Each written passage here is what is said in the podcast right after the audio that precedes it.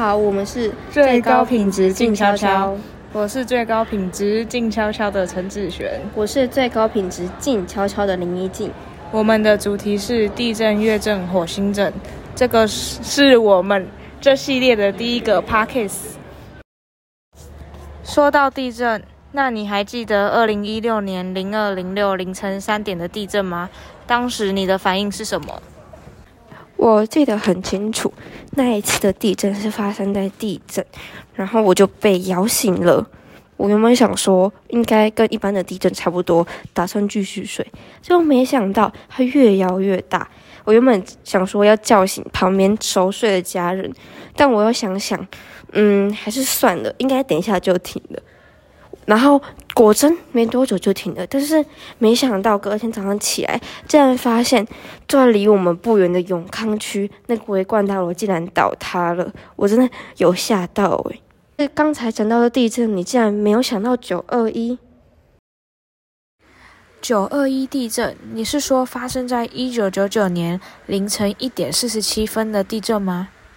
那个地震我还没出生诶，但是我听我爸说，他当时摇的非常的大力，整个房子几乎都快崩塌的感觉，感觉就超恐怖的。今天我们很荣幸邀请了国立台湾师范大学地球科学系的李佩莹助理教授，来帮我们回答一些关于地震、月震、火星震的问题。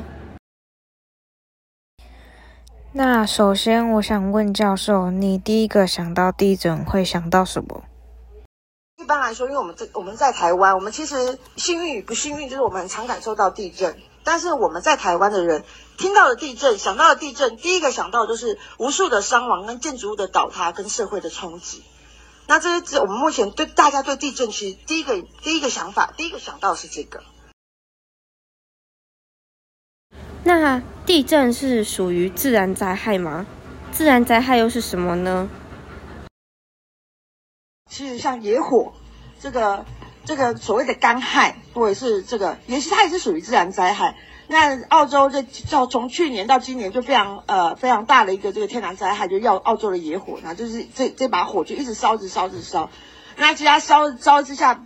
大家都有看到那种呃新闻影片，都有说什么动物都没地方住啊。那其实很多家家里家很多人类就也要也要被迫就离开他们的家园这样。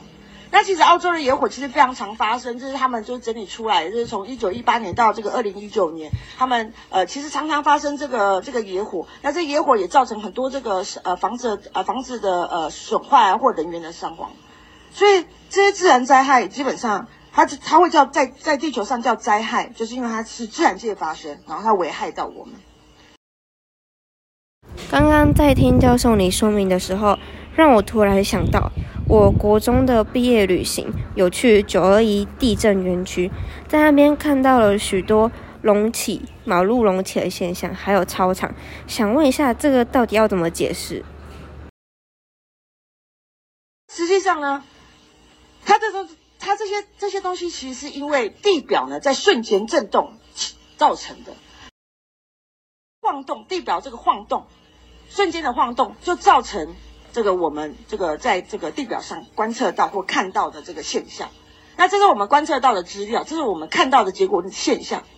但实际上它怎么来的呢？它怎么来的？基本上呢是因为我们在台湾很多地方呢，我们架了很多的这个地。那个地地地强地动的观测站，呃，像佛像这个就就沿着从北到南，那这就是我们记录到的，这是我们记录到的这个地表的震动的讯号。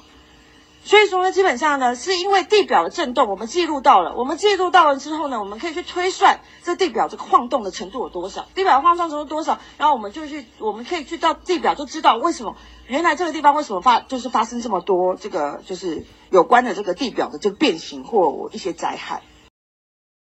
那地表震动还有什么功用呢？除了带来灾害以外？所谓的地表震动，就是你们上课时候常学的，就是震地震波的资料。那震波资料，它其实有个非常重要的工，作做重要的呃呃工作，就是帮我们了解震源。因为呢，大部分的地震发生的时候呢，它是在地表底下发生的。那我们看得到，我们看我们我们眼睛看得到，它是地表以上的事情。所以说地表以下的东西呢，我们其实不知道的。所以我们利用这样系系列的震波资料呢，我们可以去推算在地底下这个断层、这个这个地层到底怎么动的。那地震波又会带来什么资讯呢？第一个就告诉你，就是第一个就是告诉你，能告诉我们就是震源的特性，然后最重要就是它可以提提供提供减灾的资减灾的资讯。那地震波其实除了这个以外，它有另外一个功能，它另外一个功能是让我们了解地球内部构造的状态。就是它又有何用？那其实它非常重要。它非常重要，原因是地球之所以特别，它不同于其他星球，就是因为整个地球就包括岩石圈、包括地圈、包括水圈、海洋啊，包括大气圈、大气冰圈，还包括生物圈。我们其实这所有的五个圈呢之间呢，一定要相互作用跟稳定的回馈，就大家大家之间的大家之间互相影响，然后。很很固很稳定的，就是就是互相影响，然后给予互相稳定的回馈，这样才可以使整个地球系统保持平衡。那教授，你刚才有讲到地球，让我想到高一的时候有上地球科学课，有介绍过地球的内部构造，但我还是搞不太清楚地圈是什么，可以麻烦你帮我解释一下吗？那么大家很不自觉，很容易忽略地圈，因为地圈我们每天站在上面，其实我们常常忽略地圈。那地圈，地圈到底在哪里？地圈基本基本上就是所谓的固态地球，它是从地表的土壤层一直往深，这是深，这是深度，这是地表深度，一直往深，一直深深部到深部地壳，这整个都是地圈。所以我们其实得去了解的是，我们了解地圈的时候，我们不是只有了解上上面发生什么事情，其实下面从地壳。地寒到地核发生什么事情，其实对整个地球、对整个五个圈都是有影响的。只是因为它比较深，然后我们看不到它，我们摸不到它，但我们其实有感觉到它。但我们就是比较少，比较比较大家比较少去注意。那因为台湾很常有地震，想问现在有什么方法可以让我们预先知道地震的来临吗？那其实呃，台湾呢这几年越做越好，因为这个我们知道呃，我们我们大家越来越重视这件事情。那因为在重在在重视上，科学跟工程的结合，我们就越来越能把这件事情越做越好。那基本上这个台湾地科中心有一个团队，就专门就是专门就是收集所有的这个所有的所有的这个地震波的震波资料，还有这野外观测啊，还有地地地地质的专景啊，还有地质构造解释。他们整理出这一张，这张叫做《台湾地质灾害潜势分析图》。这句话就是说，今天这是这是五十年内五十年年内的潜势图。这这张图告诉你什么？这张图告诉你说，五十年内这个台湾这些断层内会发生规模六点五以上的地震几率有多少？地震没有办法准确告诉你它什么时候发生，在什么地方发生，然后它发生会多大，我们目前没有办法知道。但是我们可以去依依照我们现在对地震源的了解，对这个地震震源的了解，我们可以去知道这些这些这些这些断层，它在五十年它可能会发生地震的几率。其实利用这样子的这样子的资料去想，我们想知道震源在底下到底怎么动的。那我们想知道震源底下在怎么动？为什么？最重要是我们想提供防灾资讯。我可以知道说这个这个地震它怎么发生。